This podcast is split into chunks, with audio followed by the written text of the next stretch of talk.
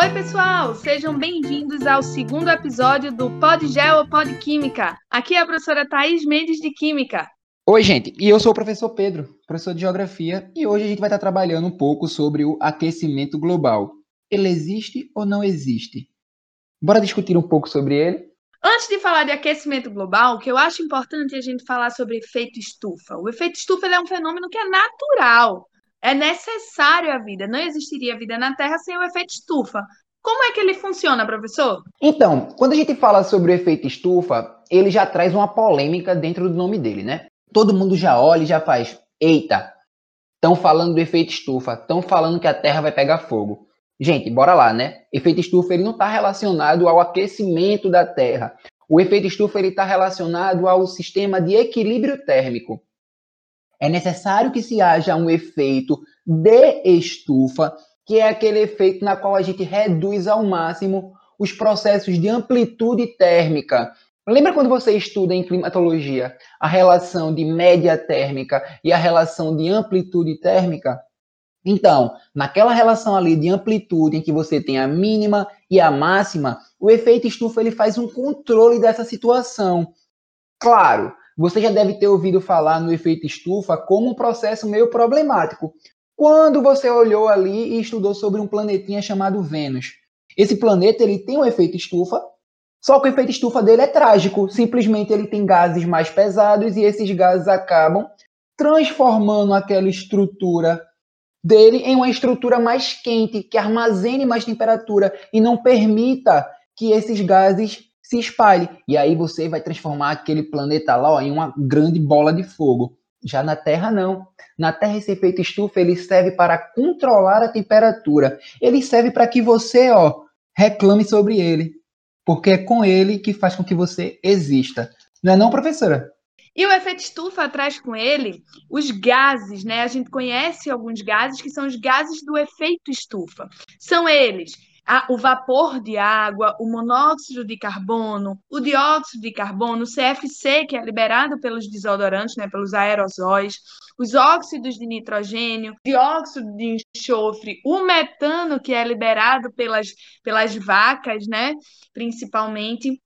Todos esses gases são os gases que a gente chama de gases de estufa, os gases do efeito estufa. São eles os responsáveis por formar ali uma camada. Essa camada vai deixar entrar os raios ultravioleta e é ela que vai permitir que somente uma parte dele saia. E é isso que faz com que a gente diga que a gente tem ali um efeito estufa, que a gente dentro de uma estufa de verdade, uma estufa de planta, a gente vê que é mais aquecido, é mais quentinho, fica numa temperatura ideal a vida das plantas. E aqui, como foi dito pelo professor Pedro, é aqui na Terra, através desse fenômeno, que a gente consegue manter a temperatura adequada à nossa vida. Agora, Pedro, te pergunto, já ouviu falar em ozônio? Ozônio é o gás O3, é formado né, por três oxigênios. E a gente já ouviu falar várias vezes num buraco na tal da camada de ozônio. Te pergunto, onde fica essa camada, para que serve e se tem buraco ou não nela? Então, a gente percebe que a professora Thais, ela gosta de fazer pergunta, né? É o tempo todo pergunta. Ó, o boi ozônio, ele fica onde? Ele fica ali entre a primeira e a segunda camada da Terra, tá? Vamos lembrar que a camada atmosférica ela é dividida em cinco camadas. Tudo bem, tu não tá vendo minha mão, mas conta a partir do dedo midinho. Tu vai ter troposfera, estratosfera, mesosfera, olha o nome, mesosfera, meio, termosfera ou ionosfera e exosfera. Foi embora, ó, exo, jogou fora. Então, Dentro dessas camadas, a gente vai ter aqui ó, a passagem da troposfera para a estratosfera. Troposfera, uma camada meteorológica, onde a gente vai ter todas as funções é, associadas ao clima, né, na qual você vê aí chuvinha, você vê o sol batendo forte, você vê a nuvem e tal. É tudo referente a essa camada, é ela que faz essa absorção total. Já a camada de ozônio, não, ela está um pouco acima. Ela está na nossa estratosfera. É essa camada de ozônio que vai estar tá ali responsável por se tornar um escudo para a Terra, quanto à passagem das ondas que vêm emitidas pelo Sol. Bora lembrar que o Sol ele é uma grande estrela, não é? Que ele tem uma potência muito forte, na qual ele lança essas luzes para o ao planeta Terra e a camada de ozônio ela vai meio que equilibrar essa situação. Ela vai dizer, ó, então, calma, não pode entrar todo raio de sol não. Tem que descartar uns, colocar outros, porque senão vai tocar fogo no cabaré todo. Então, tipo, tem que ir com calma. Esse processo a gente determina assim, a gente determina na qual hajam três tipos de raios: raio A, raio B, raio C. Que danados são essas letras? É só para a gente poder referenciar aquele raio, letra A, o raio que bate e fica na Terra. O raio B, o raio que bate e é refletido pela Terra, ele vai embora. E o raio C, que é o raio que promove o processo de efeito estufa, que é aquele raio que vai bater na Terra, vai subir para a camada de ozônio, vai ser preso pela camada de ozônio e vai ficar ali dentro, fazendo com que a gente tenha um equilíbrio térmico. Gente, lembra quando eu falei de Vênus, logo no início do podcast? A gente pode falar agora de Marte, que é um planeta que não vai ter essa camada atmosférica densa, e nesse processo de absorção do raio, ele aquece e perde toda a quantidade de raio. Ele não tem esse raio C, ele não tem um raio que se armazene. Então, Marte vai ter temperaturas extremamente baixas, porque ele não vai conseguir fazer aquela manutenção térmica, coisa que a Terra consegue. Tá? Aí, claro, tu vai dizer, ô oh, tio, mas no deserto é muito quente e sei lá, na Groenlândia é muito frio. Poxa, aí é questão latitudinal, aí é questão de efeito climático, que deixa para outro momento, tá? Mas bora lá. Quando a gente fala sobre esses processos, né, elaborados pela camada de ozônio, o buraco da camada de ozônio, não sei o quê, então, o buraco da camada de ozônio ele existe, ele é muito comum nas áreas polares. O maior de todos está na região da Antártida, por culpa de um efeito de reflexão. A, a, camada da Antártida é uma camada extremamente branca, e aí ela promove aquele efeito de espelho. E aí simplesmente você vai ter uma luz que vai bater na Antártida e vai fazer com que haja uma maior intensidade ali de elevação de raios. Fora que a gente tem nos polos, tanto no Polo Norte como no Polo Sul, a maior descarga magnética da Terra. A Terra ela produz também o magnetismo dela e ela vai ter uma descarga norte e uma descarga sul. Lembrando que a descarga norte é maior, tanto que vocês enxergam a aurora boreal com a maior potência lá naquela região. Enquanto a aurora setentrional, que também pode ser chamada de aurora austral, ela acontece de uma forma tão rasinha que ninguém nem ouve falar, ninguém nem quer saber. Saindo dessa relação né, do, dos processos que acontecem com a camada de ozônio, a gente vem para alguns problemas, alguns dilemas. Como, por exemplo, os efeitos de chuva ácida, inversão térmica, ilha de calor e a maior intensificação desse efeito estufa.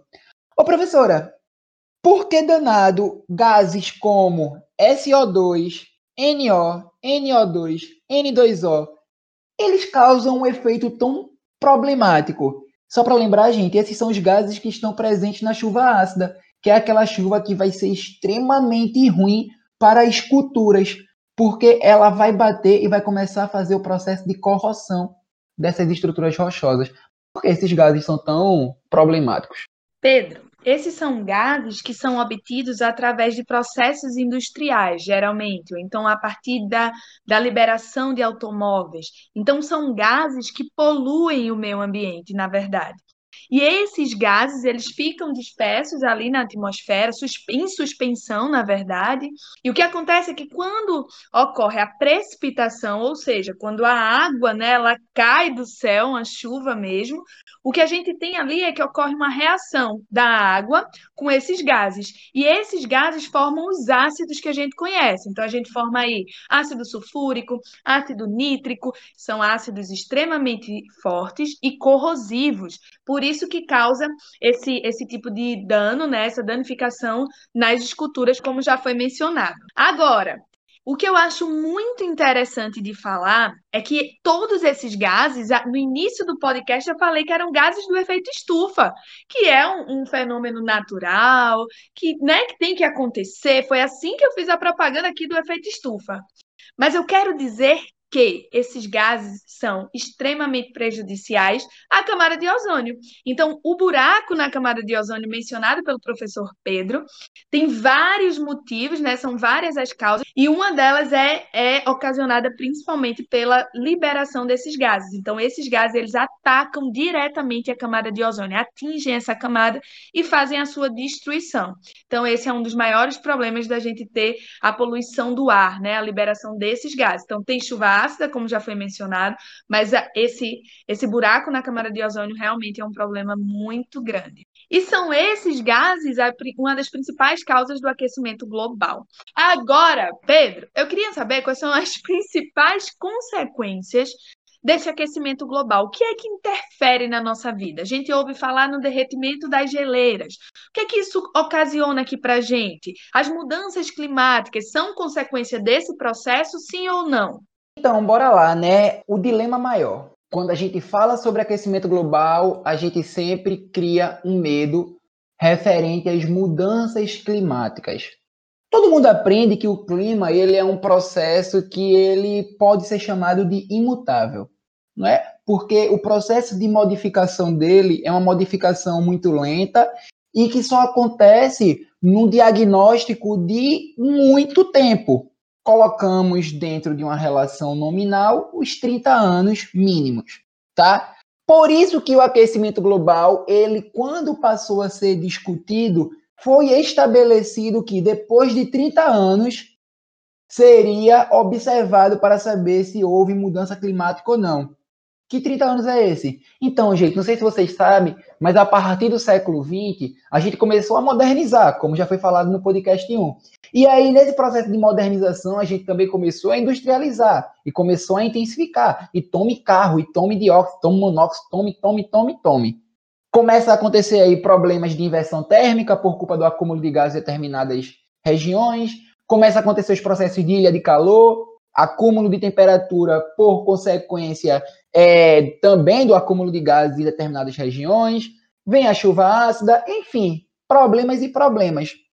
E dentro dessa situação vão surgir as ONGs, é, as organizações é, não governamentais, que vão tentar trabalhar em função da defesa desse meio ambiente. Uma delas que surge aí é o Greenpeace, por exemplo, que ele tem como meta fazer a defesa do sistema natural. E aí, saindo desse processo é, não governamental, a gente vai começar a ter as discussões agora voltadas aos governos.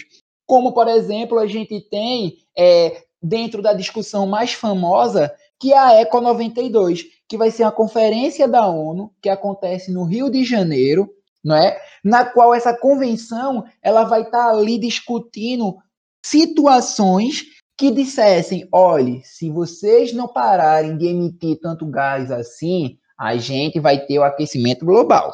Esse BO foi discutido em 92, quando ele já vinha sido discutido desde 62, quando ele teve lá o processo da Primavera Silenciosa, que foi um livro publicado dizendo que, gente, vai chegar um período em que a primavera ela vai ter características de verão ela vai entrar com a temperatura muito mais elevada, o problema vai ser maior. Ninguém ligou. Chegou 92, foi estabelecido, também ninguém ligou. Vamos ter o protocolo de Kyoto, que é aquela relação lá do acordo de gases, aonde os países eles só podem liberar determinada quantidade de gás, aí surge o mercado de gás, né, o mercado do carbono, na qual alguns países muito industrializados passam a comprar o direito de emissão de gases de países menores. É uma coisa muito louca, mas enfim, isso aconteceu. E aí também ninguém ligou. Aí surge em 2002, não é, o Eco 92, que era a conferência Rio mais 10, onde na verdade aconteceu na África do Sul e era numa ideia de fazer um processo de análise desses 10 anos. Problema estava acontecendo, ninguém ligou. Aí vem o Rio mais 20, 2012 todo mundo diz: o problema está aí. Se ninguém ligar, vai piorar. Começaram a se discutir, a gente começa a ter maiores discussões a respeito do clima, mas todo mundo sabe que no fim ninguém ligou. Hoje a gente tem uma referência muito importante dentro dessas discussões climáticas, que é a garotinha, não é a Greta Thunberg, que eu não sei nem falar o nome dela direito, mas eu sei que é Greta.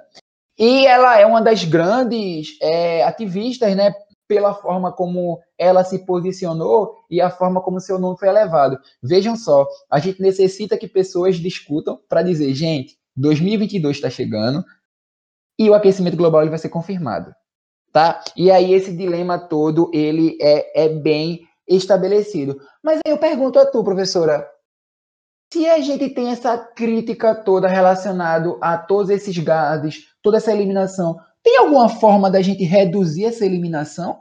Da gente substituir esses gases? Da gente reduzir o efeito deles? Tem alguma forma que seja possível ser aplicada? A gente sabe que tu já falou sobre o processo do desodorante, né? Na qual antes eles eliminavam o CFO, 4, eu acho que é esse, não sei, me corrija se eu estiver errado. E hoje ele já não libera mais. Então, será que tem algum processo aí no campo químico que meio que visualize uma melhoria dessa eliminação gasosa? Sim, existem muitos estudos hoje em dia que visam realmente diminuir a, a, a emissão desses gases. Tem alguns, algumas leis hoje em dia que já proíbem a emissão, por exemplo, de CF6. Então, hoje em dia, a gente faz o aerosol já com a liberação de outro tipo de gás. Então, assim, existem muitos programas, muitos projetos, mas sabe, né? Nem tudo funciona, é tudo muito a longo prazo. Só que eu quero dizer a você hoje você que está me ouvindo, eu preciso contar isso para você. É que o gás metano, aquele que é liberado lá nas flatulências das vaquinhas, ele é 24 vezes pior do que o do CO2, por exemplo, no, é, em relação ao nosso efeito estufa. Então, é, é muito complicado a gente conseguir dar conta de tudo, né? De eliminar de vez. Porque hoje a gente tem várias pessoas defendendo aí é, para não comer carne, por exemplo. E seria uma coisa boa, inclusive, para o aquecimento global. A gente diminui a quantidade de animais e diminuiria a a quantidade de gás metano que chegaria na nossa atmosfera. Além disso, Pedro, é, a gente tem aí a liberação de gases em coisas simples. Por exemplo, você vai lá almoçar, com, não comeu tudo, né? Estragando comida.